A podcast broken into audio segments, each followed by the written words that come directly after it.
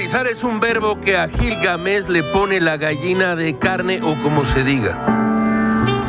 Gilga viene de un tiempo en el cual el ejército en las calles significaba crisis política, violencia y persecución. Bien visto, significa lo mismo hoy en día con sus agravantes, desde que el ejército realiza duros y difíciles trabajos de seguridad, arrojados a una guerra sin cuartel y sin marco legal como red de protección.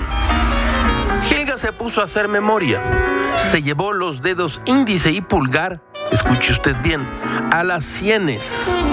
Nuevo gesto importantísimo en los años de la 4T y no recordó otro principio de gobierno que encargara tantas tareas con la compañía de sus promesas al ejército, más que un soporte, un cogobierno.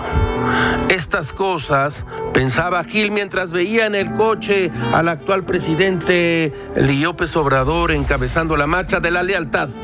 Gil lo leyó en su periódico Milenio, escuche usted bien, durante el aniversario 190 y 104 de la, de la Fuerza Aérea Mexicana, el presidente dio a conocer que el aeropuerto civil que se construirá en la base militar de Santa Lucía será administrado por la Secretaría de la Defensa Nacional. Dijo así, va a estar administrado por la Secretaría de la Defensa, desde luego con la normatividad de la Secretaría de Comunicaciones y Transportes, pero la venta, la renta y los beneficios del nuevo aeropuerto de Lucía van a ser transferidos a la Secretaría de la Defensa para fortalecer las finanzas de esta institución tan importante para el desarrollo del país.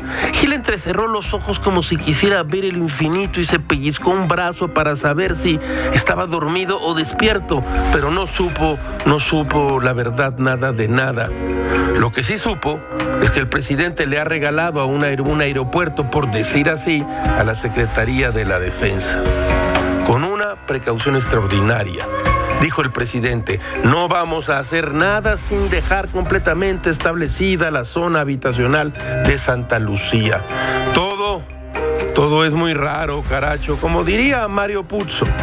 La fuerza de una familia como la fuerza de un ejército se funda en su muta lealtad.